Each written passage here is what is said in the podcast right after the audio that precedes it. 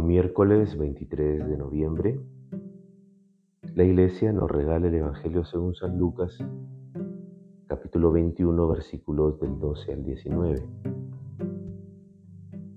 Todos los odiarán por causa mía. En aquel tiempo dijo Jesús a la multitud, los detendrán, los perseguirán, los llevarán a las sinagogas, en las cárceles, los conducirán ante reyes y magistrados a causa de mi nombre.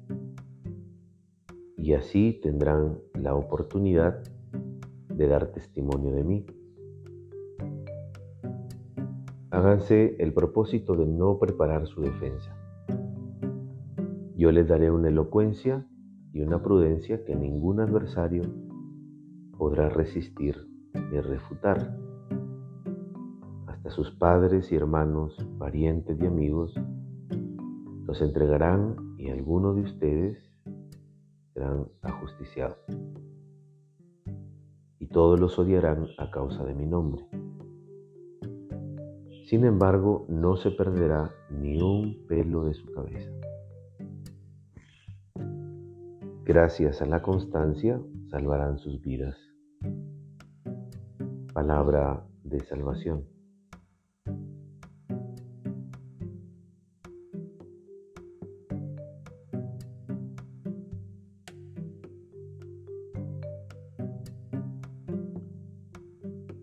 El mar y el cielo y toda la creación, las montañas, la selva, los montes,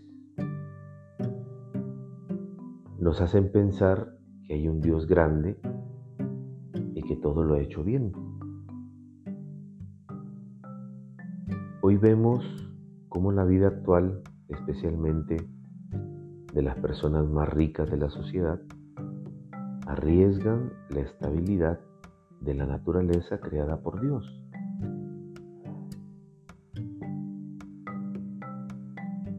Cuando observamos toda la creación, no dejamos de pensar en la necesidad de hacernos co-creadores con Dios. Es decir, asumir nuestra responsabilidad en el cuidado de la naturaleza. El Señor le dijo a Adán y Eva, henchid la tierra. Hemos de vivir en esperanza a pesar de los megaproyectos, enemigos de la creación. Nada ni nadie parece detenerlos. Dios viene al mundo a juzgar con justicia y lo que nos recuerda la importancia de juzgar con justicia hoy, especialmente con justicia climática, esa que no vea la naturaleza como una mercancía, sino como un don preciado que debemos cuidar, tal como nos lo dio el Creador. Si en medio de las adversidades, como nos dice el Evangelio, vamos a preparar nuestra defensa, no sirve de nada.